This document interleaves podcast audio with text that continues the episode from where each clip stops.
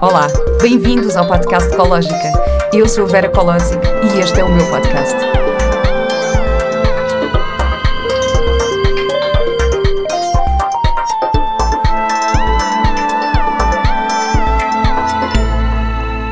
Olá e bem-vindos a mais um episódio do podcast Ecológica. Hoje eu tenho comigo uma pessoa muito especial. Irina Fernandes teve um diagnóstico de cancro em março de 2020 e desde então decidiu transformar a sua vida. Mãe de Santiago, atleta ávida e entusiasta da saúde, Irina é a criadora da página de Instagram Cancer I Love You, onde partilha a sua jornada de cura. Olá, Irina. Olá, Vera. Uh, Irina, eu costumo dizer que este, que este podcast é sobre raciocínio positivo. Uhum. Portanto, assim sendo, era inevitável eu ter-te cá. Obrigada pelo assim, convite. Não, fico, fico não, muito feliz por estar aqui. Não podia dizer que ecológico é raciocínio positivo e não te ter aqui. um, e quem me falou em ti foi, foi um amigo que nós temos em comum, uhum. que é o Makarov, Sim. um tatuador. uh, e ele falou-me lá quando eu fui fazer uh, a minha tatuagem e e ele, ah, então a Vera, o que é que andas a fazer? E eu, pá, agora estou a fazer um podcast, uma cena, tipo, pensamento positivo, para inspirar as pessoas, para... E ele, tens conhecer a minha amiga, Irina. e eu, ah, quem? E ele mostrou-me a tua página, isto já foi há um ano e tal, já foi há muito tempo. Mostrou-me a tua página e comecei-te a seguir e eu, ah, que interessante. E comecei a ver. E eu acho que, hum, eu, eu confesso que eu não te convidei antes, por medo. Uhum. Porque isto é um tema que, que para mim, assusta-me de alguma maneira. Uhum. Eu tenho muito, tenho, tenho medo de, de de falar sobre isto de, e depois também tenho medo do que o próprio medo atrai. Uhum, percebo então perfeitamente. Fico, então fico naquela... Estava... Pronto. E, e agora cheguei aqui a um ponto em que, em que achei... Não, é este o momento. Eu tinha mesmo, tinha mesmo que te ter cá. E por isso tinha esta pergunta para te fazer, que é... Tu também... Tu, tu sentias isto? Tu tinhas... Sentias este, este medo? Identificas de alguma forma com isto que eu estou a sentir? Ou esse medo só veio depois do teu diagnóstico? Olha, eu percebo, identifico-me com o que estás a dizer. Um, é, era um assunto que eu falava naturalmente, mas, mas que eu tinha. Ou seja, a conotação do cancro para mim estava ligada à morte. E isto eu acho que tem a ver com muitos preconceitos e a forma como nós falamos publicamente sobre, sobre o cancro, sobre um diagnóstico de cancro, sobre a própria, o próprio jargão que nós utilizamos à volta uhum. da doença, este jargão uh, de guerra e que somos guerreiras e guerreiros ah, e sim, que é a sim, luta sim, contra o cancro. Portanto, eu acho que esta nossa ideia de que cancro é morte e o medo que temos, porque eu acho que eu pelo menos eu não tenho medo da morte, mas tenho medo do que é que, do que, é que fica depois da morte. Não é de mim, no, do meu processo de morte, mas do que é que fica. E eu acho que o cancro está muito ligado a isso, a ideia que nós temos, a simbologia que nós temos. Portanto, eu, eu, eu, eu, eu acho que eu partilharia esse sentimento contigo. Eu sim. digo uma coisa, acho que não é tanto o medo da morte, porque uh, já, já, tive aqui, já tive algumas experiências com respiração ou, ou em retiros ou não sei o quê, de, de chegar a estados alterados de consciência e tu pensares, ok, não, entrega. Uh, ah, é, é, é, mais, é, pode ser isto, estás a ver? Então, mas é o medo de doença. Eu acho que para mim era o medo uhum. de, de, o medo de, de é, é, este o meu medo, na verdade. E depois a forma como as coisas são somatizadas ou não. Eu qualquer coisa que tenha uh, de física no meu corpo, já acho que sou eu a somatizar uma emoção qualquer que está uhum. mal resolvida e depois, até já te falei contigo sobre isto, porque depois, por outro lado, também ponho outra questão que é, às vezes, estas coisas que nós somatizamos não somos só nossas. Não, não, são, não são só nossas. Podem uhum. ser de vidas passadas, podem ser dos, dos, nossos familiares. Eu tenho esta crença, acredito Sim.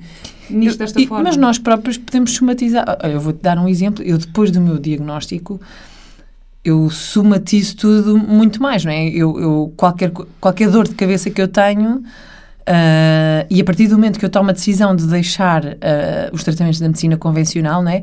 Que acabam por ser um. Uh, ou seja, de, de, ser um porto seguro, entre aspas, não é?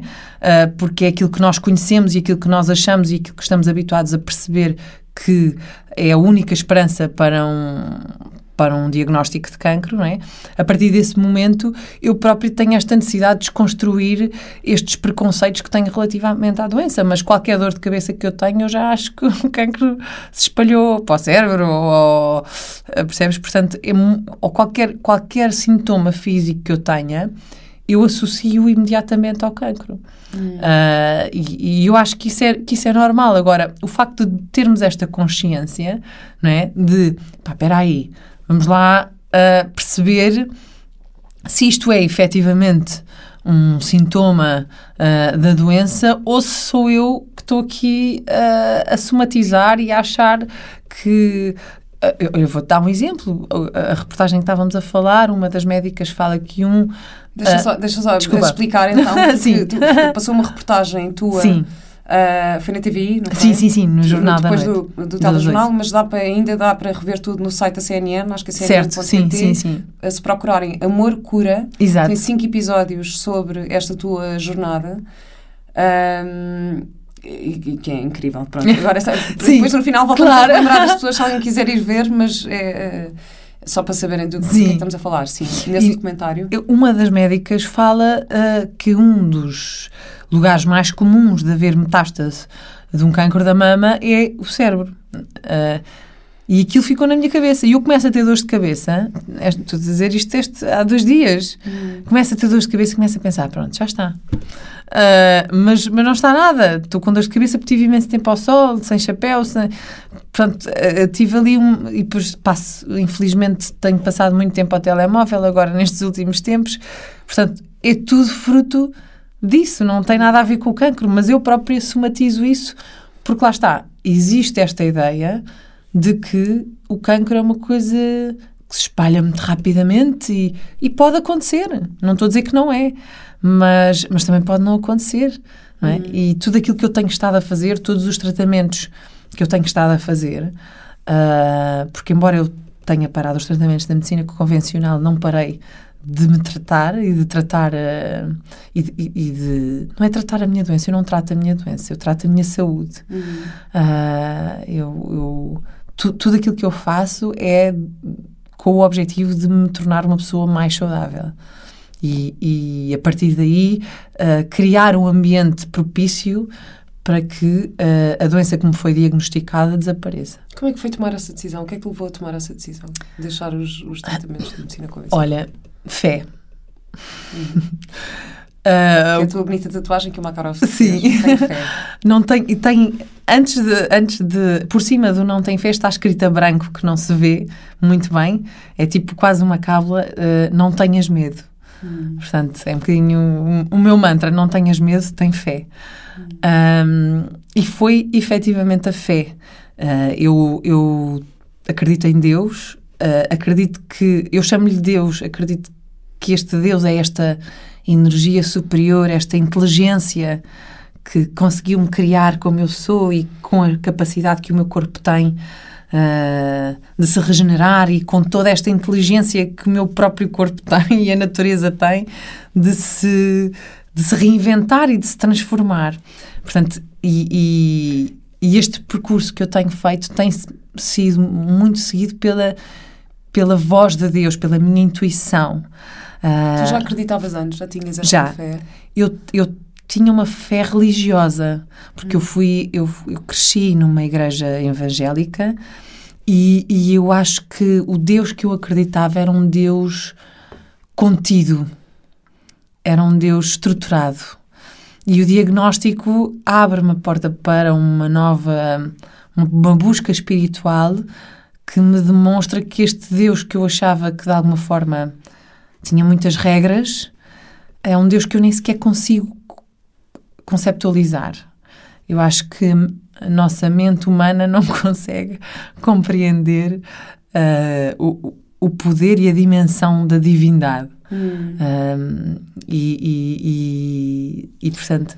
Sabes que eu estou a ler o, o, o, Conversas com Deus, agora estou no, uhum. volume no volume 2. Não sei se já leste. Não, não, não. Mas é muito, é muito engraçado aquilo, porque, porque fala. Como, como muitas vezes existe esta, esta ideia do Deus eh, castigador, uhum. o Deus. Uh, e que, e que não é nada disso. Então é muito giro, porque depois desconstrói uma série de, con de conceitos em relação a, ao que supostamente é pecado, entre aspas, Uhum. de, de, de sexo, da relação com o dinheiro, de não sei o quê. A culpa, não é? A culpa é uma coisa muito culpa. pesada. E, e, e como essa divindade está em nós. é? Uhum. Portanto, é. Sim, eu acredito muito nisso. Então, eu tomo esta decisão, ah, eu, eu faço as minhas orações, ah, falo com, com Deus de uma forma muito regular, diariamente, ah, e, e tomo esta decisão. Portanto, eu, eu, para te explicar um bocadinho, eu fiz os tratamentos da medicina convencional, eu sei o diagnóstico em março de 2020, em junho de 2020 começo a fazer quimioterapia e imunoterapia. E eu comecei a gravar este podcast em março de 2020. Foi? Uau! Na semana, na semana antes de. Portanto, nós estamos para o confinamento no dia 13. Exatamente. Eu acho que o meu primeiro dia deve ter sido para aí dia 10 de março. Foi, o meu diagnóstico foi a 11. Eu não sei se foi para aí 10 ou 11 que nós gravámos o primeiro, o primeiro de Que giro. Foi uma grande mudança. Sem dúvida, sem dúvida de tudo, não é? Sim. Ahm, portanto, e começo a fazer os tratamentos da medicina convencional, termino a quimioterapia em outubro.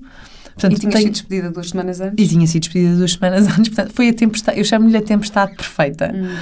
Ahm, e, e, e, portanto, quando termina a quimioterapia, estou em remissão. Já não tenho.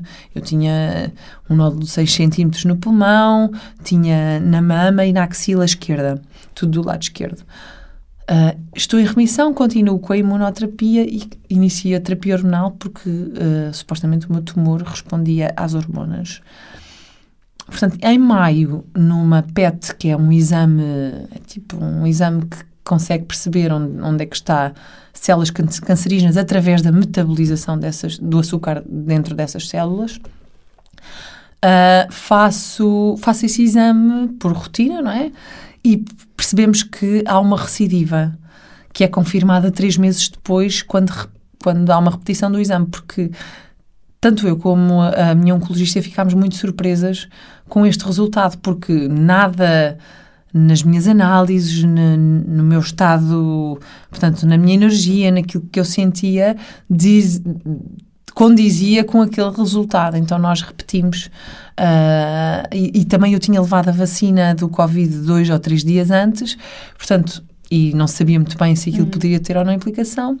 E repetimos três meses depois em agosto. Durante estes três meses, eu passo estes três meses em constante oração.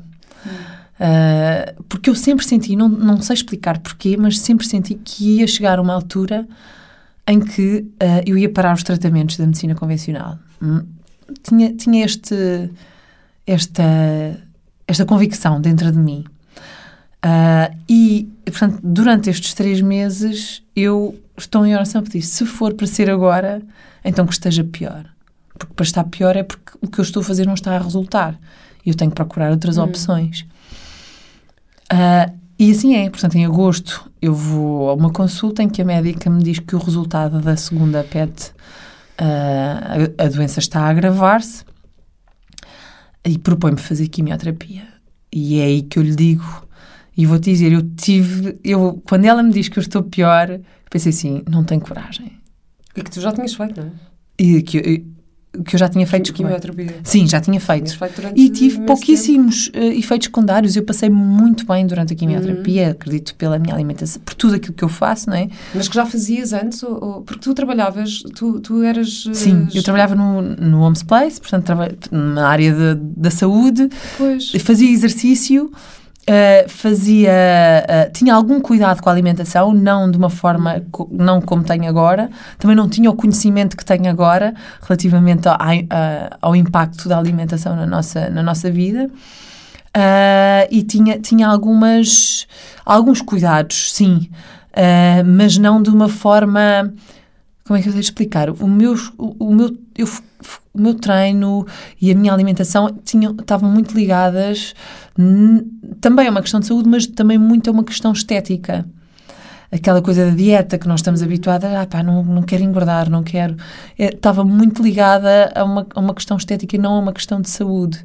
Um, hoje em dia eu percepciono a minha prática de exercício físico e a minha alimentação de outra forma. E tinhas implantes? É? E tinha implantes, foi o que me salvou, porque quem, quem, quem quem me dá o diagnóstico de cancro é o meu cirurgião plástico, o Dr. Ângelo Rebelo, uhum. que eu digo que é o meu anjo na Terra, porque todos os exames diziam que os nódulos eram benignos e eu estava tranquila da minha vida. Ele é que achou que deveríamos então. Uh, que aquilo não lhe estava aquilo não estava a soar muito bem então ele achou que devíamos mandar para a biópsia e, e assim o fizemos e é ele que me dá a notícia que tem cancro ainda sem saber o estadio ou, e, e onde é que estava pronto hum que. E, como é que foi essa. Hum, eu estou aqui, eu estou a ouvir e estou a pensar em montes, montes de coisas que me estão a passar pela cabeça. Um, eu tive com a Alexandra Solnado, como tu sabes, aqui Sim. no podcast. Acho que tu ouviste esse episódio. Sim, ouvi. Um, e que nós, aliás, aquela parte que tu estavas a falar sim. também no início da guerreira, não sei o quê, sim, não, sim. porque existe muito esta coisa dos. Uh, é o contrário, em vez de pensar que os pacientes de cancro têm que ser lutadores e lutar contra a doença é diferente, tens é que te abrir e, uhum. vulnerabilizar-te e deitares cá para fora as tuas emoções, porque foi uma coisa que tiveste a construir durante uhum. muito tempo. E, e aceitar. Eu, e quando ela diz estas coisas, eu até, e depois até lhe dei o exemplo do meu guru, uhum. de, uh, o, meu, o meu primeiro guru, dos primeiros retiros que eu fiz, que era o Rup Verma, que, um, um citarista indiano, uh, que morreu de cancro. Uhum. Quer dizer, não há ninguém mais. Uhum. Era super conectado espiritualmente e não sei o quê. Quer dizer, e, e, e, também partiu dessa forma. E a, prima, a pergunta dela é: sim, mas quem cuidava dele? é verdade. E eu, pai, isto tudo mexe, mexeu imenso comigo. Mas ela disse uma coisa porque ela também atraiu uma perda muito grande na sua uhum. vida, não é? Ela teve a, a filha em morte clínica uhum, durante 5 horas. E aquilo foi. E eu conheci a Alexandra antes e a Alexandra uhum. depois, porque eu conheço a Alexandra desde os meus 10 anos. Uhum.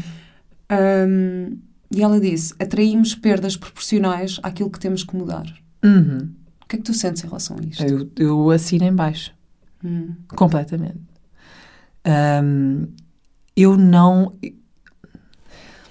como é que eu tenho de explicar isto? Eu precisava. Isto pode ser de alguma forma mal entendido, mas eu precisava deste diagnóstico para, para poder mudar aquilo que eu preciso mudar. Uhum. E para me transformar naquilo que eu realmente sou. Porque eu estava, me, eu, eu, estava completamente fora. Eu acredito que todo, todos nós estamos cá e temos uma missão. E eu acho que eu tenho a minha missão. E eu estava completamente afastada de, dessa missão. Um, e estava um, quase a negar, a negá-la.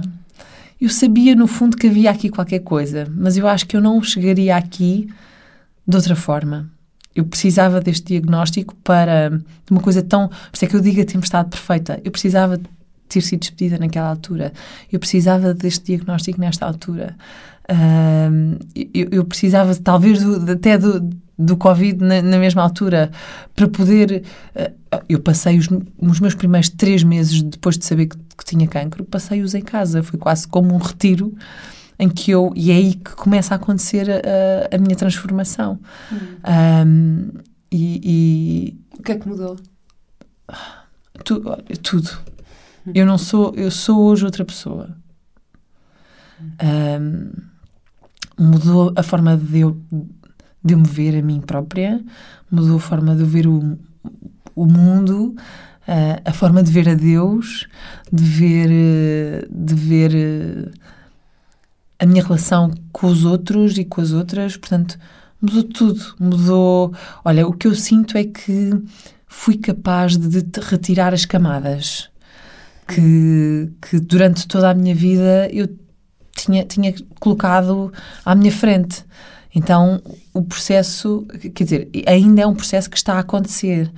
Uh, eu ainda estou nesta, nesta busca e, e muitas vezes acontece-me voltar uh, a antigos comportamentos, porque estou muito habituada a eles e eles são fáceis de, para mim. Podes dar um exemplo de um, de um comportamento desses? Uh, olha, uh, ainda há pouco tempo aconteceu. Uh, eu, eu, quando eu estou mais ansiosa, e isto, acontecia muito, era, era o meu padrão, que era o, o arranjar coisas para fazer. Uh, coisas simples, sabes? Às vezes até coisas de casa, lavar a roupa. E tinha que, e tinha que lavar a roupa toda ao, mesmo tempo. E tinha que tratar tudo ao mesmo tempo. E tinha que... Uh, ou seja, é, era quase... Tudo era uma prioridade. E eu tinha que ser capaz de fazer tudo como prioridade e não... E, e fazer tudo bem. Uh, estás a ver? E, e muitas vezes eu, eu quando eu começo, olha, eu, é um, há um sinal que é clássico, o Rui identifica logo. Quando eu começo a querer lavar a roupa toda, uh, sabes, tipo, ter o cesto da roupa vazio, uh, é quando eu estou a começar a ficar ansiosa. Hum. Quando eu estou impaciente com, com as coisas fora do lugar, é quando eu, é quando eu começo a ficar ansiosa. Uh, e, e, isto era um comportamento natural para mim antes. Uh, portanto, era aí que eu, ia, que eu ia buscar a minha segurança, porque achava que era isso que eu conseguia, pelo menos aquilo eu conseguia controlar. Tu escreveste um post sobre isto. Eu, eu, eu, eu, eu transcrevi esse post Ai, aqui, porque, porque identifiquei-me imenso. Tu disseste, não são poucas as vezes em que volto aos mesmos padrões. Deu para mim a repetir as mesmas coisas como se fosse ainda aquela pessoa. Aquela que achava que fazia tudo sozinha, sem a ajuda de ninguém. Que achava que conseguia dar prioridade a todos os papéis sem comprometer nenhum. Aquela que achava que não tinha tempo. Não sou mais essa pessoa. Quando os velhos hábitos me batem à porta, nem sempre sei reconhecê-los. Às vezes preciso da ajuda do Rui para ver novamente o meu novo reflexo. Paro, choro se for preciso e sigo o caminho. Foram mais de 30 anos a conhecer-me assim, serão mais de 60 para me transformar. Mudar nunca é fácil, mas é sempre possível eu, eu olhei para este post e juro-te, eu fiquei uh, pá, emocionada a olhar para isto, uhum. porque eu uhum. penso assim, fogo, eu identifico-me imenso com isto. Um, tu permitias que, que cuidassem de ti? Não. Não, não porque eu não quisesse, mas porque eu não estava habituada a isso. Eu não sabia como. Eu não sabia e isso tem sido uma grande aprendizagem para mim, aceitar a ajuda das outras pessoas. Eu não sabia como. Eu não sabia como receber o amor das outras pessoas. Eu não sabia, eu não sabia lidar com isso. Nunca tinha aprendido. Uh, foi eu buscava, eu buscava isso, mas depois acabava por não por não deixar, não me deixar receber. Uh... Eu, eu, sinto imenso, eu, eu identifico-me imenso com isto, porque eu sou muito esta pessoa que foi fácil, foi resolve, uhum. que é assim, mil atividades, coisas, pronto. E depois quero imenso, ou seja, não tenho poder nenhum em pedir ajuda. Agora, uhum. Porque, interessante, também fiz muita psicoterapia, claro. fiz muita psicoterapia, tinha que dar para alguma coisa. Não tenho poder em, em pedir. Aquilo que eu estou a aprender agora, estou numa fase em que percebo que eu continuo a não conseguir pedir ou receber. Uhum de uma forma eh, congruente. É quase como se eu estou a dizer uma coisa com, com as minhas palavras, mas o meu corpo não está. Sim. E então aquilo que as pessoas veem é assim uma coisa meio estranha. É estranho. Tipo, uh, mas queres com. Uh, não, está tá, tá fixe. Uh, pá, estou a aprender agora isto. Uhum. E então identifica-me imenso com este. Com este um, porque quando tu estás numa situação fragilizada, porque uhum. apesar de tudo, a situação Sim, em que tu dúvida. estás é, é uma situação frágil. Vulnerável, eu estou vulnerável. completamente vulnerável. E, e, é tão bonito encontrar essa vulnerabilidade. Essa... Estávamos aqui a falar também das, da energia masculina e da energia feminina, uhum. não é? De, de... Mas a vulnerabilidade está presente em, em tanto na energia masculina como claro, na Sim, a questão é feminina. que, que eu acho que acontece muito. Uh, uh, pronto, isto, isto, agora também é um bocado de generalização, sim. mas eu sinto também de mim e das mulheres no geral. Como há uma história tão grande de uhum. repressão e não sei o que, não sei o quê, e agora, de repente, as mulheres têm liberdade, há quase uma afirmação excessiva deste papel uh, masculino. eu percebo o que, que, que eu a dizer? Percebo, percebo, percebo. Tipo, há, quase, há quase uma... Uh, uma necessidade expressiva de não, eu sou mulher, eu consigo, eu consigo fazer tudo sozinha, uhum, não preciso de ajuda, uhum. eu vou fácil, não sei o quê, eu sou diretora, sim, sim, diretora sim, não sei do quê, tipo, sou independente, sou... Mas porra, se calhar é mesmo importante também. É, mas nós damos, damos esse significado ao feminino e ao masculino, mas eu acho que isso... Um, está presente no ser humano. Claro. Não é? Sim. Claro. Ah, e, e, e- e talvez nós, mulheres, ah, tenhamos ah, mais esse espírito, efetivamente, historicamente termos tido essa necessidade de nos afirmar na esfera pública. Ah, mas temos homens que também estão nesta fase a tentar afirmar-se na esfera privada, enquanto pais, enquanto pá, um um homem que queira, que queira estar em casa a tomar conta dos filhos, é uma coisa que a sociedade também ainda não consegue compreender bem. Portanto, ah, este equilíbrio desta, lá está, desta destes papéis vai beneficiar a, a- todos e a todas, não é? Mas eu acho que nós temos historicamente esse, esse peso. Nós mulheres temos historicamente e- esse peso. No meu caso, hum, eu acho que teve a ver com a minha história. Claro. Mais do que propriamente. A tua história familiar também? Sim, sim, sim. Que história é Eh, essa? eu saio, portanto, eu, eu, eh, eu nasço muito por vontade do meu pai, saio de casa. eh, o, meu- pai morre quando eu tenho 10 anos. eh, tenho uma relação com a minha mãe na altura conflituosa, desequilibrada, e saio de casa com 15 anos. Eh, e, e, e tenho que ser independente e tenho que arranjar forma. Tive muita ajuda, felizmente, ah, dos meus tios, das minhas tias, de, de desconhecidos e desconhecidas, mas tenho que arranjar forma de, de sobreviver e por isso é que eu não, nunca me chamo nem nunca me chamarei uma sobrevivente, porque uma sobrevivente era o que eu era antes. porque eu tinha eu precisava de, de arranjar forma de, de sustentar, de pagar a faculdade, de pagar casa, de pagar transportes, e eu tinha muito esse sentimento de que tinha que levar tudo à frente e que tinha que ser capaz. E, e eu acho que, na verdade, isso contribu, contribuiu de alguma forma para, para o stress que, que foi um, um dos causadores da, da minha doença, não é? Porque ah, está mais do que provado que todos os diagnósticos de cancro têm situações de stress agudo ahm, antes desse diagnóstico. No meu caso, eu acho que foi um foi uma construção durante todos esses anos. E tu dizes que hoje és mais feliz. Sem dúvida, Isso é incrível. sem dúvida.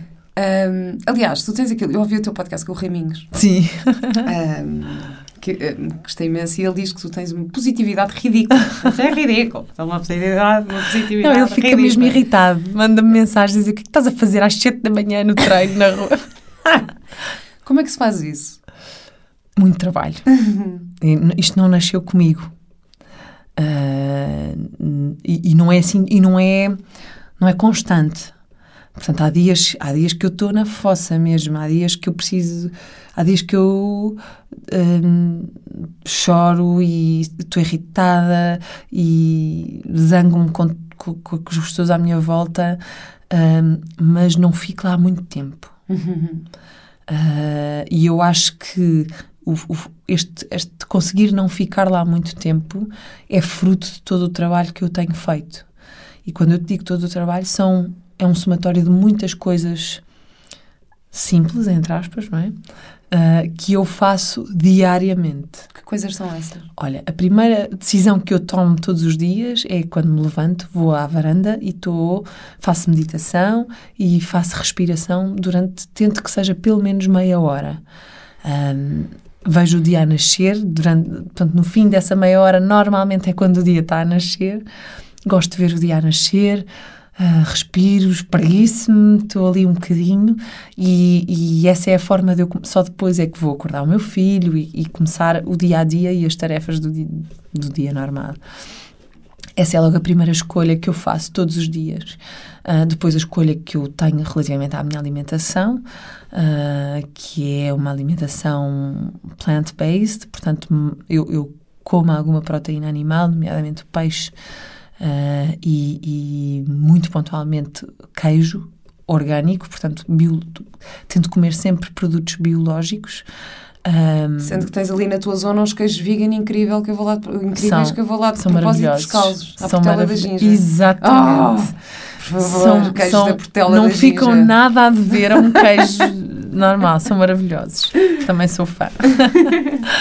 A minha alimentação, depois há uma série de a prática de exercício físico, a exposição ao frio, a, o- o- a introspeção que eu faço, a Fazes journaling, tipo escrever. Faço, escrevo todas as noites. Eu todas as noites hum, escrevo três, três coisas do dia que passou que eu sou grata.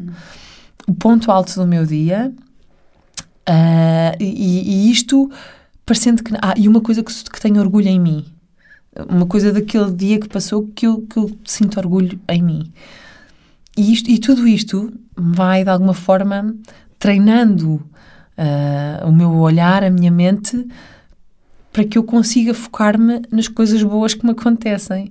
E então, esta positividade ridícula que o Raminhos fala não é mais do que um treino diário ah, de pequenas mas grandes coisas que eu, que eu escolho fazer todos os dias. E por isso é que eu digo que isto está ao alcance de todas as pessoas. Eu não, não sou assim uma ave rara que apareceu Sim, é verdade. é verdade. isto está ao alcance de todas as pessoas. Agora, eu disponibilizei-me a fazer este trabalho.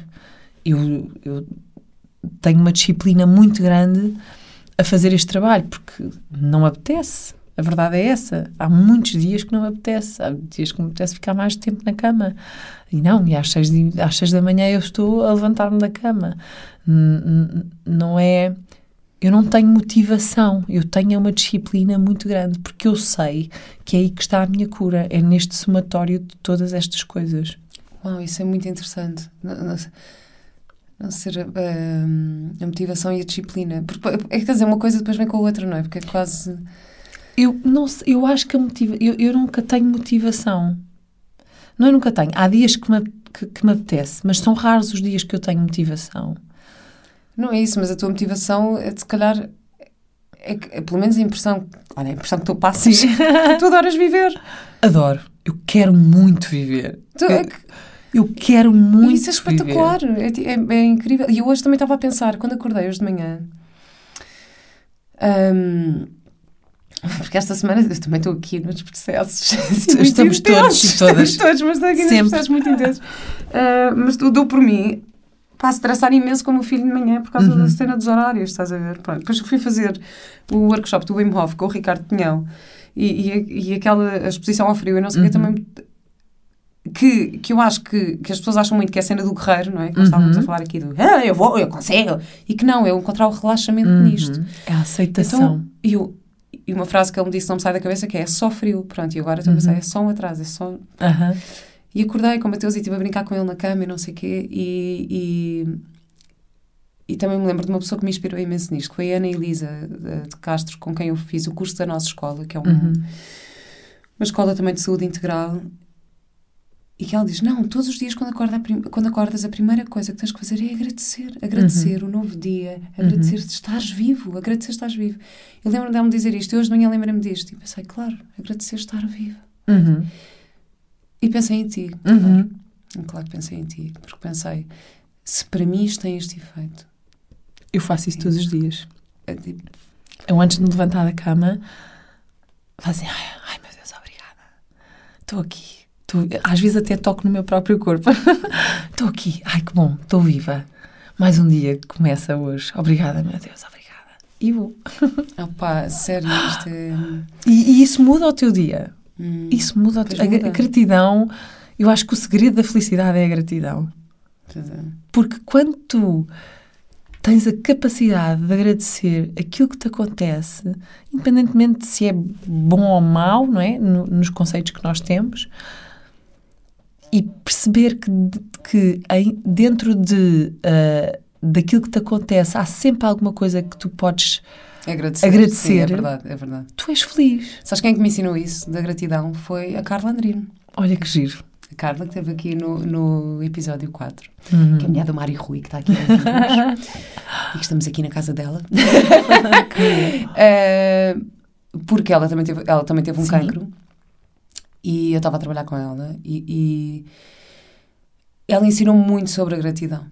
E ela, tem, ela usa muito o hashtag grata à vida, Uhum. sabes? Que às vezes nós. Ei, aqueles, aqueles eh, Clichês. hashtags do clichê do obrigado universo. Eu, opá, eu sei, mas é que estes clichês existem por alguma razão. Exatamente. Porque, porque são mesmo verdade. São mesmo Quantas verdade. vezes eu não tenho vontade pá, de pôr um hashtag obrigado universo? Porque é, É verdade, que é verdade, é verdade.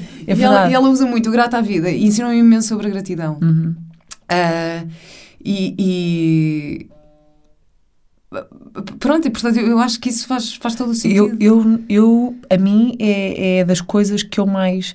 E depois isto tem tudo implicação. Ou seja, nós estamos aqui a falar ah, daquilo que sentimos e tal, mas isto depois tem implicação ah, biológica e fisiológica no teu corpo. Claro. Não é? Não, eu não.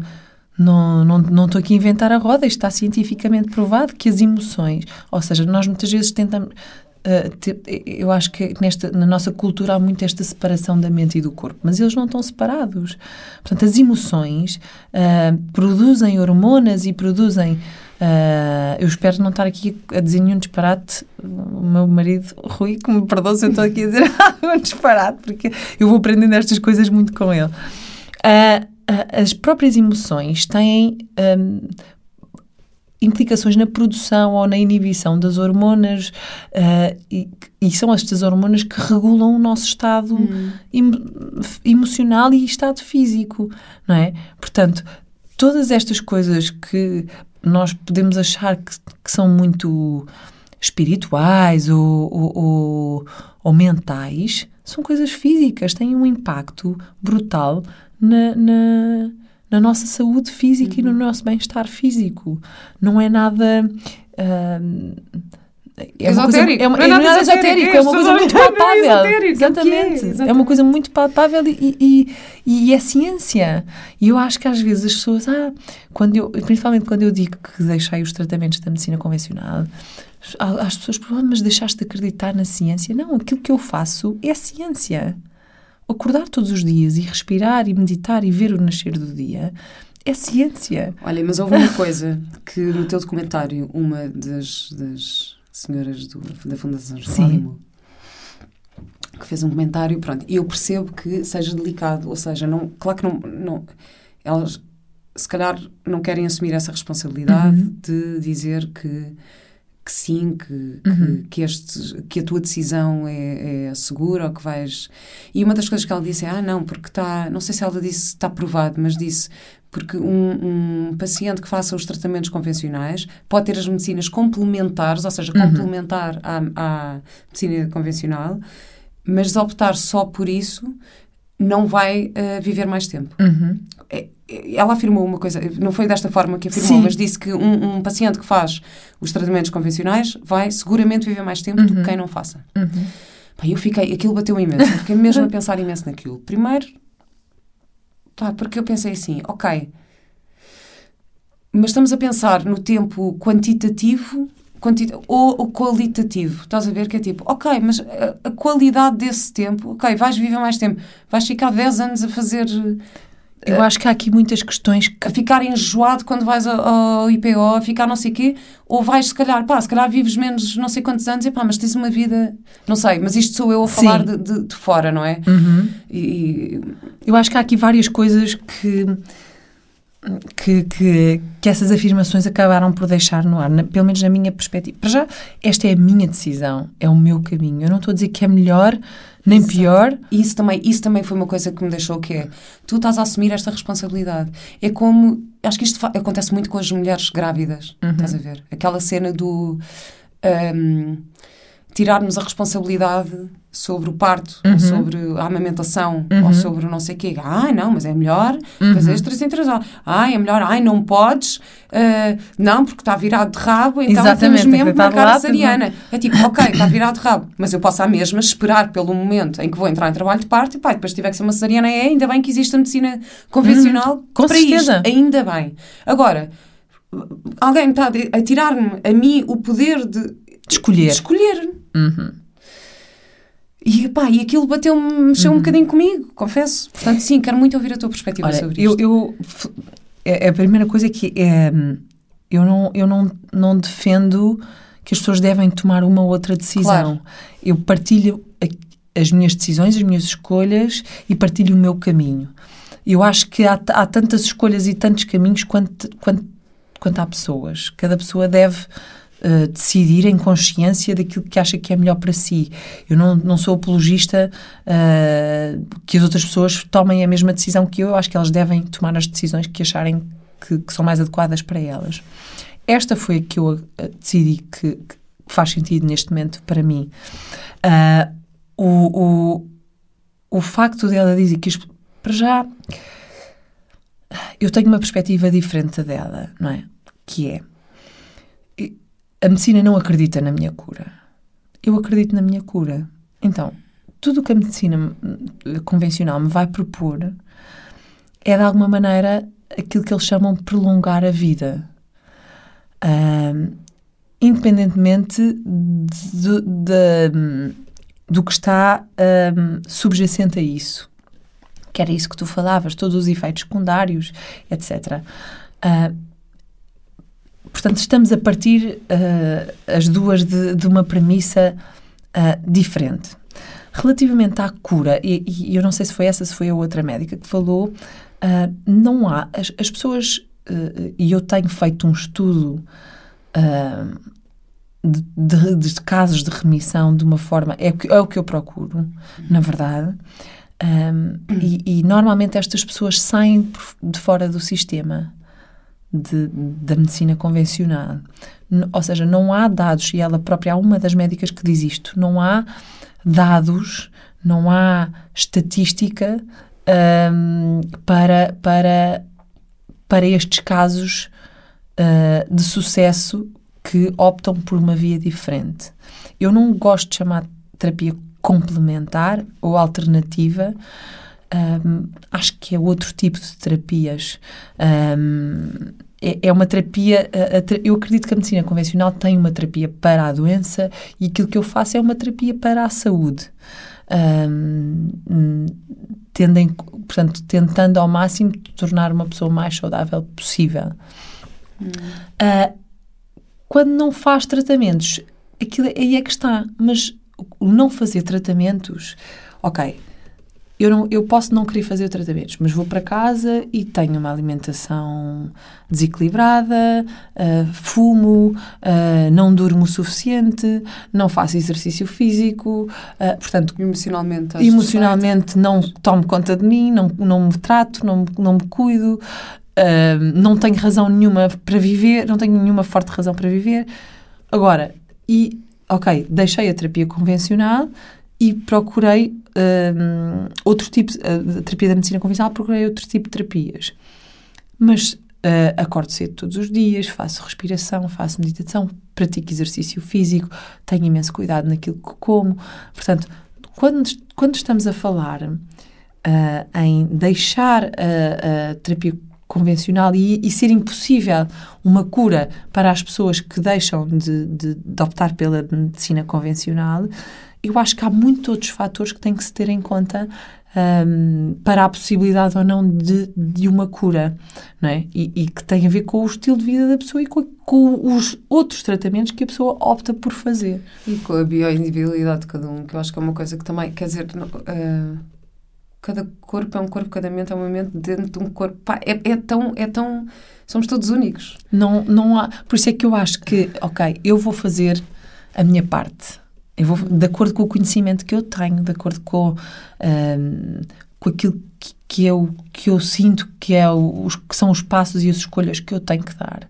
Agora, também sei que há algo, um, acredito que há algo uh, superior a mim um, que também que também mexe aqui nesta nesta nesta equação percebes portanto para além daquilo que eu faço um, eu acredito que, uh, e é daí que vem a minha fé, ok, Deus, eu vou fazer a minha parte uh, e tu farás a tua.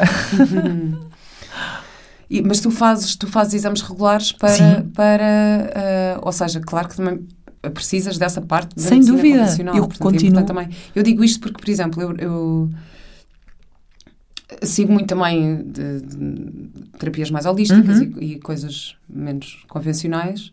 Uh, no entanto, eu para diagnóstico, claro que medicina convencional sempre, não é? Tudo que é Para diagnóstico. análises, E para eh, situações agudas, tá- claro, tem quer que ser. Eu, eu, eu, eu sou, lá está, aquilo que eu faço também é ciência, portanto é impossível eu não acreditar na ciência. Claro. É impossível eu não acreditar na, na- nos benefícios da medicina convencional, é impossível. Ah, e eu continuo, e eu, na altura, quando tomei esta decisão, falei com a minha oncologista e disse-lhe, doutora, eu preciso que continue na minha equipa.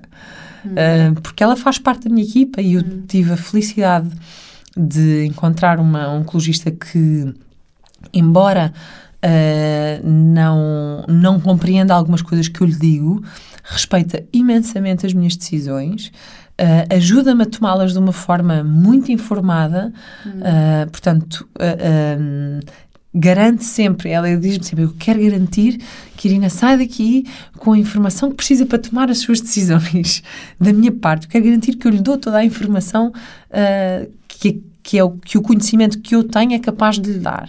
Portanto, e eu continuo a ser seguida, pedi-lhe, a partir do momento, eu, eu tinha consultas de seis a seis semanas, a partir do momento que eu deixo a, a terapia convencional, pedi-lhe para fazermos consultas mensalmente, portanto, eu todos os meses vou ao IPO, faço análises para perceber o meu estado de saúde ah, geral, é? E os marcadores tumorais também faço todos os meses e vou à consulta com ela, falamos, eu falo do que é que eu estou a fazer, ah, ela ah, volta-me a relembrar a opção que ela tem para mim, pergunta-me sempre se eu quero ah, voltar ou não a essa opção, ah, mas discutimos e estamos, discutimos saudavelmente, estamos Sim, ali sim, sim. a falar sobre, sobre as opções e ela é sem dúvida uma peça fundamental ah, de- nas minhas tomadas de decisão. Ai, ai, estou a ver a tua história. E pronto, e agora voltando também aqui um bocadinho, tu estavas a falar da, da alimentação, Sim. que uma das coisas que tu dizer não quero comer açúcar, não é? Porque Uhum. sabemos que o açúcar. Sabes que eu tive uma vez um, um conflito in- interno, porque eu fui convidada para uma marca de gelados a ir ao IPO, à Uhum. ala pediátrica do IPO. Foi uma, uma experiência, não sei se já viste, eu já falei sobre isto aqui no podcast. Foi uma experiência que mexeu imenso comigo. Uhum. Eu pensei, pai, não tenho, eu disse, não tenho estômago para isto. Não consigo Uhum. estar na ala pediátrica a ver crianças que podem que têm idade do Mateus e que, que estão a passar por aquilo, os pais, o desespero dos pais, Uhum. ver pais a perderem crianças, pá, aquilo mexeu imenso comigo mesmo. E, nós, e eu fu- fui com a Inês Castelo Branco, Uhum. Também atriz, e fomos as duas, tipo, ah, pela marca de gelados, ah, vamos dar gelados aos miúdos porque é o, Uhum. momento para alegrar o dia. Pá, e eu estava num conflito, tipo, pá, porra, mas gelados é a pior coisa que tu podes dar. a Uma, Uma pessoa que está a passar por uma um pessoa que está a passar por isto, tipo, Uhum. não, ai sim, mas é uma alegria para as crianças e não sei o quê. Pá, e eu, ah, tá bem, deixa-me olhar para isto de uma perspectiva diferente, ok, isso aqui a intenção é boa, Uhum. que nos querem levar lá porque pronto, somos as duas da televisão e tal, ok. Pá, mas é assim, estamos a dar gelados, os miúdos estão altamente enjoados por causa dos, dos tratamentos, portanto, dão uma, colher, uma colherada de gelado, aquela, aquilo nem sequer lhes sabe bem. Há miúdos que só querem sair dali. Pronto, claro que houve uns que, que, que apreciaram o gesto e não sei o quê. Mas eu só pensava, estamos a, dar, estamos a dar uma bomba de açúcar. É verdade. Estamos a dar uma bomba de açúcar a estes miúdos. Tipo, Não há, não há. O que eu sinto, o que eu senti, por exemplo, até da parte. Por exemplo, antes de começar a quimioterapia, ah, há uma consulta que tens com uma enfermeira ou um enfermeiro Hum. que te explica tudo o que vai correr mal. Tudo. Ah, os enjoos que vais ter, que vais vomitar, que vais isto, vais aquilo. Pronto.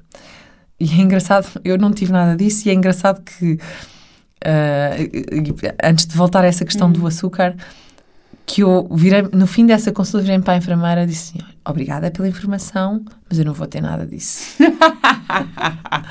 Ah, e pá, foi muito giro. words manifest, estás a ver? As palavras Ma- manifestam. As palavras têm imenso poder. Se tu reparares, eu nunca me eu nunca nunca falo de mim como doente oncológica.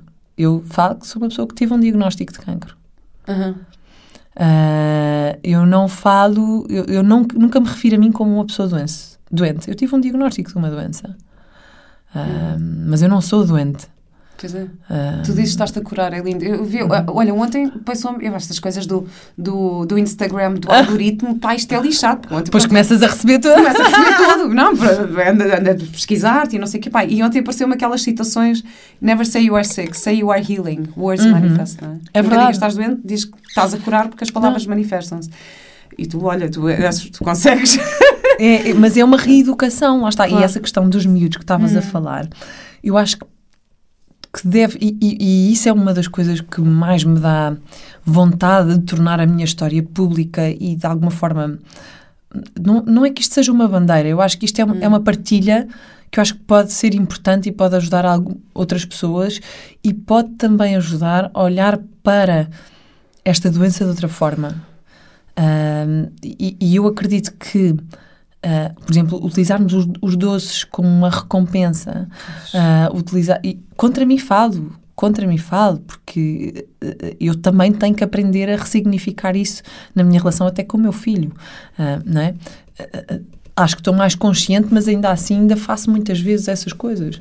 E no IPO eu acho que era necessário haver mais. No IPO, quem diz IPO diz outras, outras instituições. Eu acho que eles fazem mesmo o melhor que conseguem com os recursos que têm. Claro. Agora, é, seria necessário, eu acho que ter equipas mais multidisciplinares, uh, com, com felizmente, nós hoje temos acesso à informação.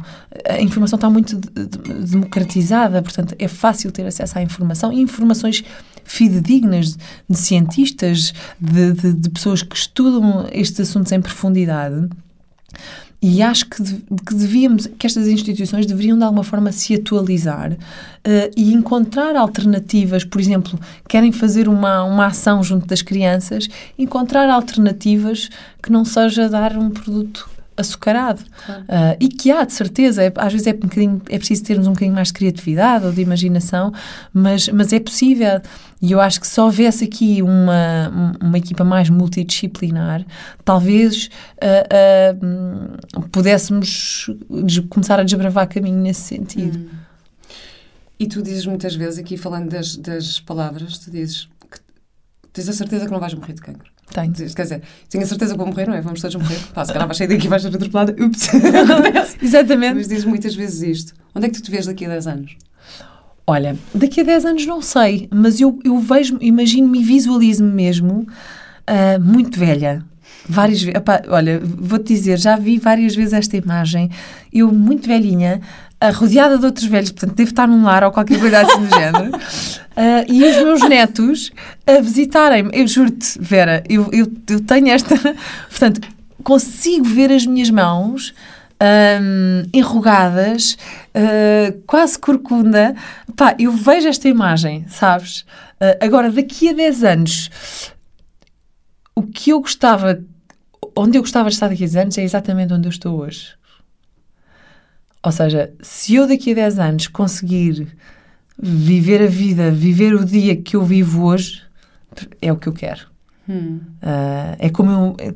Eu não me consigo imaginar daqui a 10 anos, como te disse, mas quero estar como estou hoje.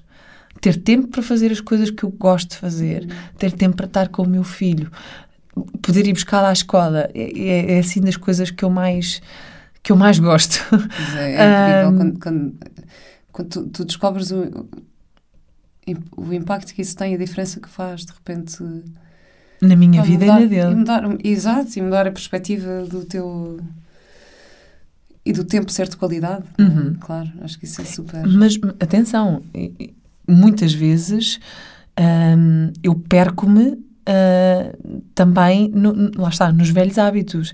Às vezes estou com ele e nem estou a prestar atenção. Tenho uhum, o que eu claro. sinto é que o que isto mudou foi o meu nível de consciência. Uh, a, a, o conseguir identificar rapidamente um, esses momentos. Que sim, espera aí, eu estou aqui, mas não estou não estou a prestar atenção ao que ele me está a dizer. Ou estou despachado, ou estou, não é? Este nível de consciência é, que, é, é, o que eu acho que me permite uh, usufruir do tempo de outra forma. Hum. Não é que eu não tenha momentos que, que me perco. Claro. Que perco. Claro, e temos todos, não é? Mas, mas é, eu acho que esse é o. Está é, aí o segredo. E eu acho que isso se consegue. Acho que o que me ajuda muito é a meditação. Hum. Que, me, que me ensina a estar presente e a não a não haver um julgamento, a não haver, a haver uma aceitação de tudo aquilo que acontece. Não é? Uh... Sabes que existe uma frequência que se ouve de meditação, das frequências de solfégio. Eu fiz um episódio uhum. sobre isso. Que há várias frequências que tu podes ouvir de meditação. E há uma específica para uh, curar bactérias, vírus, uh, coisas, Ai, que é 741. Portanto, se Olha. procurares a meditação 741 Hz, Vou ver. que supostamente tem mesmo um impacto a nível celular. Uhum. Pronto, feito com, Sim, sim, com sim. regularidade. Um, eu achei muito engraçado estás a contar aquilo de ai, estou-me a imaginar num lar assim. Sabes que uma vez estava a ter uma. Pá, estava no estúdio e estávamos a gravar novela e estavam assim, ai, tu pagas as cotas da casa do artista? E pá, eu não pago. Ah, não, não pagas? E pá, mas quando formos velhos, vamos para a casa do artista, não sei o quê. E eu assim, eu, eu vou para a casa do Mateus. Estou- Estou a brincar, coitado. Não, isto também. Isto é um outro tema que agora também me tem surgido muito, esta questão de, do envelhecer Uhum. dos, dos velhinhos, tipo das condições dos Uhum. lares e da solidão e de um, porque eu sempre olhei para isto como epá, quando for velha vou curtir bué estar no sítio em que posso estar com outros velhos. Sim, eu também tenho essa eu tenho um ideia. bocado esta ideia mas depois às vezes falo, falo com outras pessoas. Estava a falar no outro dia com uma amiga minha eh, que ela tem uma- um propósito muito grande nisto, que ela diz, "Epá, não, imagina, eu quero imenso criar um lar no campo, uma casa de campo, pá, com condições, porque é tão triste às vezes. E eu, pá, que bonito, eu nunca tinha pensado nisso, Pá, não, não penso nisso, tipo... Comecei a pensar nisso depois dela me dizer, e agora achei muito engraçado estar-se a falar nisso, de, de o lar com os netinhos a visitar. Achei, achei isso Sim. assim super, super bonito. Ahm, como é que se vai chamar a tua página de Instagram quando estiveres curada? Cancer, I love you. Vai Igual. continuar? Vai. Porque foi. Foi, foi o. A força motriz que fez com que eu mudasse. Portanto, eu nunca vou deixar de, de, de amar esta. Não é que eu queira ter cancro, mas eu. Eu, ai, eu quando digo isto, há sempre confusão, mas eu, eu amo o meu. Eu amo o cancro que me aconteceu. Isto é. E e eu aprendi. E quando, a primeira vez que eu li isto, isto não é uma ideia original minha, atenção. Tu leste isto no, no livro, no Remissão Exatamente. Radical. Como é que se chama a autora? É a Kelly Turner. Kelly Turner. Ela faz um trabalho incrível e continua a criar uma plataforma eh, onde tá- há uma base de dados gigante de pessoas que, que se curaram contra todas as expectativas e contra todos os prognósticos. E nesse livro há a história do Sr. Shin, que é assim. Onde eu vou quando preciso de buscar esperança, sempre. Eu vou reler a história dele todas as vezes que eu preciso de, de uma lefada de ar fresco. E o Sr. Shin dizia que quando tinha dores, ele tinha, portanto, é, tinha um cancro no- já em estado avançado, foi mandado para casa para morrer, isto nos anos 80. Foi mandado para casa para morrer, um cancro nos rins e no fígado, já estava espalhado, e ele tinha dores, muito dor- muitas dores nos rins. E ele dizia quando tinha dores, punha a mão sobre o rim eh, e dizia: Eu amo-te. Ele tratava o cancro como se fosse filho dele. Eh, porque ele achava que tinha sido ele a causar a causa deste cancro, pronto, a criar este cancro como se cria um filho.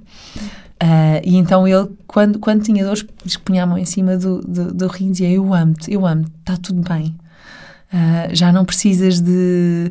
Eu sei que estás aqui, está tudo bem.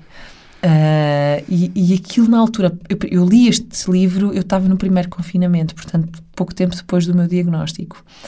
E eu vou-te confessar que aquilo fez-me um bocado de confusão. Eu assim, caramba, como é que este homem consegue fazer uma coisa destas, não é? Porque ainda estava naquela coisa de que é, o cancro era uma coisa que eu tinha que ver-me livre de.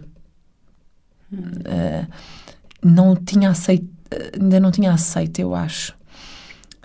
Ah, e, aquele, e aquela. Sente que aceitar não é entregar-se à doença. Não, de todo. Aceitar não é resignar, Hum.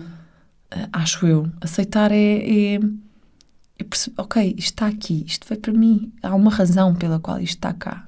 Eu aceito, eu não luto contra, contra, contra este diagnóstico, eu não luto contra o cancro. Ahm, ele está cá, ok, eu vou, vou deixá-lo estar e, e aprender com o Sr. Shin ah, a amá-lo Hum. ah, e, e a aceitá-lo de uma forma. Opa, aceitá-lo sem o julgar, talvez. Não sei se isto faz algum sentido. A aceitar que, que ele faz, faz parte do meu caminho, fez parte, mesmo quando ele desaparecer, ele vai continuar a fazer parte do meu caminho Claro. porque se ele não tivesse acontecido, eu não teria tido esta oportunidade que eu tive. E por isso, por isso sim, vai-se continuar a chamar Cancer I Love. Como é que, quais, o que é que as, o que é que têm em comum estas pessoas que, que tiveram esta remissão radical? Olha, a, a, a autora identificou nove coisas Hum. que são comuns, umas das, dependendo das pessoas, algumas ah, investiam mais numa ou noutra, mas estas nove coisas estão presentes. Engraçado que apenas duas delas são, são materiais, físicas. A alimentação é uma delas, a toma de suplementos. ahm, Tipo vitaminas. Sim, vita- depois depende um bocadinho das pessoas, vitaminas, Uhum. probióticos. Hum. Uh, uh, há uma série, um leque gigante, Uhum.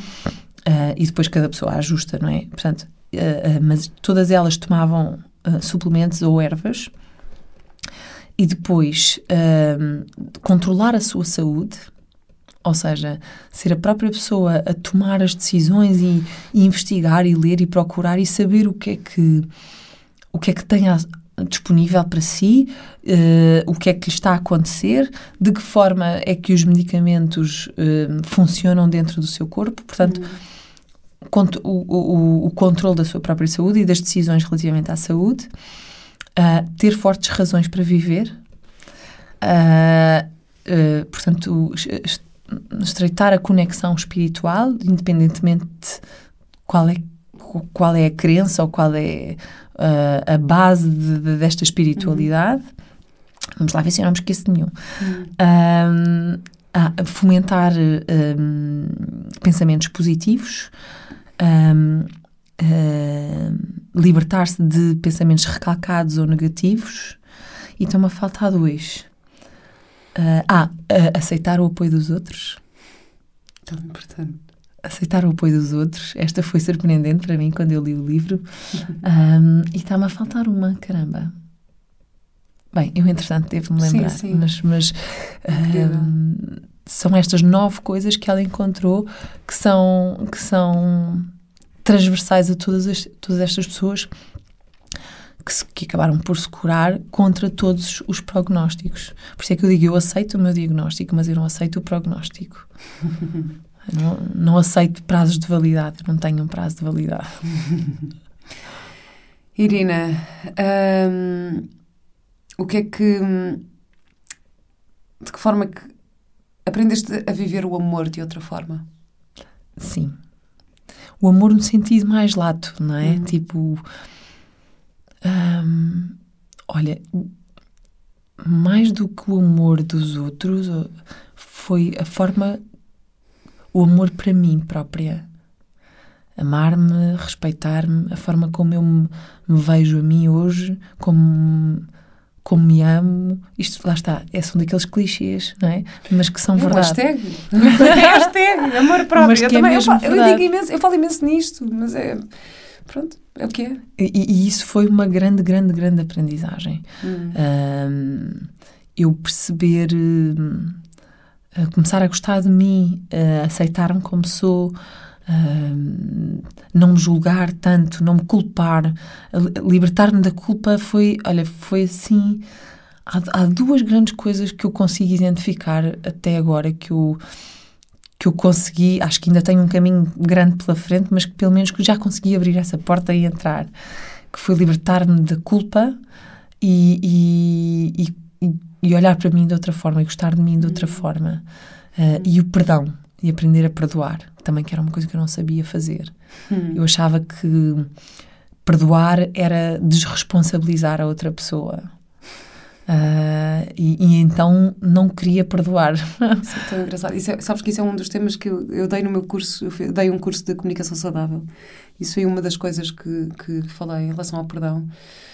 Ahm, e, e fizeram essa questão, ah, mas estamos a desresponsabilizar. Pai, foi, tão, foi tão engraçado. É, é muito agir, porque depois também aprendo muito com aquilo que. Assim, mas será que é assim tão importante? Responsabilizar. Olha, eu posso dar-te a minha perspectiva.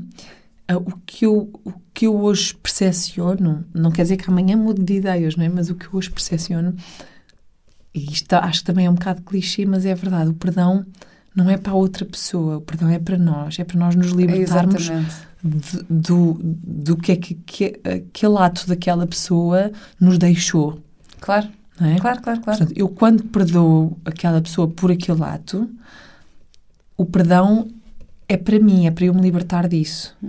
O que a outra pessoa faz com esse perdão é da responsabilidade dela, já não é da minha responsabilidade.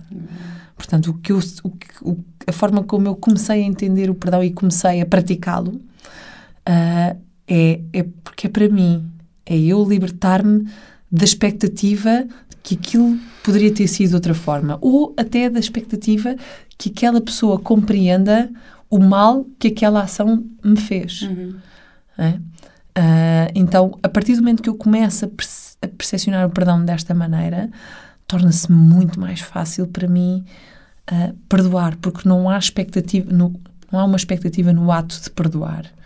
Ahm, ele é, é- ele é, é, é muito pessoal, é é para mim. É mais uma vez é um ato de amor. É, E o exatamente. amor cura. Exatamente. Ah, isso não tenho a menor dúvida. Ahm, bem, queria só dizer-te aqui então que tens a tua página de Instagram, o Cancer I Love You, eh, que podem procurar o documentário ahm, Uhum. Eh, Amor Cura, Sim, que está no site da CNN. certo. Não sei se está no, no da TVI também. Eu penso que sim, mas eu até há pouco tempo não estava o último episódio na, na TVI Player. Pronto, na TVI Player ou na CNN, Uhum. é só procurarem Amor Cura e está lá o teu documentário completo. E Eu é vou colocar incrível. também, ainda não fiz isso por uma questão de Vais falta de colocar no teu lembrança. Instagram Sim, também. vou colocar também na, na, na bio do meu Instagram. Que o, teu li- o livro que foi a grande inspiração para ti Sim. é o Remissão Radical. Exato. Ahm, não sei se queres acrescentar mais alguma coisa. Ah, olha, quero-te agradecer por me teres convidado Claro. ah, e, e dizer-te que o teu podcast ajudou-me em muitas situações. Deu-me, verdade, deu-me a conhecer, deu-me a conhecer hum, várias pessoas a quem eu recorri e, e- e que me abriram ah, novas, novas ferramentas que me, que me têm ajudado. Ah, por isso, ah, quero dizer-te para continuares, porque tens aqui à frente uma pessoa que ajudaste e tenho a certeza que muitas outras ah, já ajudaste também e que irás ajudar. Vou chorar. Sério. não- Uh, desculpa, eu não estava à espera disto. Ahm, eu também queria dizer só que, pronto, para quem não sabe, isto agora não é só um podcast também. Eu decidi levar isto um bocadinho mais longe. Criei a plataforma ecológica.com e acho que de todos os assuntos que nós tivemos aqui a falar, ah, tenho vários cursos disponíveis, mas lembrei-me da Vera Machás, porque a Vera Machás traba- trabalha, é psicóloga e trabalha no IPO. No IPO. Sim. Não sei se a conheces. Não, não, não. Mas ela é psicóloga no IPO e tem um curso de agilidade emocional, Uhum. que eu acho que é também tudo isto que nós estivemos a falar aqui. E depois tem um curso também da doutora Ana Moreira, que, Uhum. é, que se chama Sistema Imune para Totós, que também Uhum. tem muito a ver com aquilo que nós estivemos Uhum. a falar aqui. Portanto, se, se tiverem interesse ou se quiserem levar Uhum. também este conhecimento um bocadinho mais longe, procurem na página na ecológica.com. E só para acabar, que já nos emocionámos aqui. Qual é a tua ecológica de vida? Hum, olha, como sabes, eu, eu ouço o teu podcast. eu sabia que tu ias me fazer esta pergunta. E pensei sobre ela. E, e queria fugir um bocadinho de clichê, mas pensei assim: ah, pá, não vou fugir nada, porque é mesmo isto. A minha, a minha ecológica de vida é o amor. Eu, eu não posso fugir a isto. Já fugi durante muito tempo. É mesmo o amor. O amor no sentido mais lato, sabes? O amor hum, de pessoa para pessoa, mas o amor ah, que está presente em tudo. Eu acho, eu acredito muito que Deus é amor. E quando nós falamos num Deus omnipresente, eu acho que esta omnipresença está no amor de, de tudo, da, da, da- perfeição da natureza, de, de nós, de, de tudo. Olha, eu acho que essa é a minha ecológica de vida, é o amor. Que lindo isto. Olha, muito obrigada. Obrigada, eu. que também faço isto com muito amor, portanto, eu... recebo com muito amor estas duas Dá palavras. Dá para perceber. Mesmo. Obrigada. Obrigada, Vera, obrigada.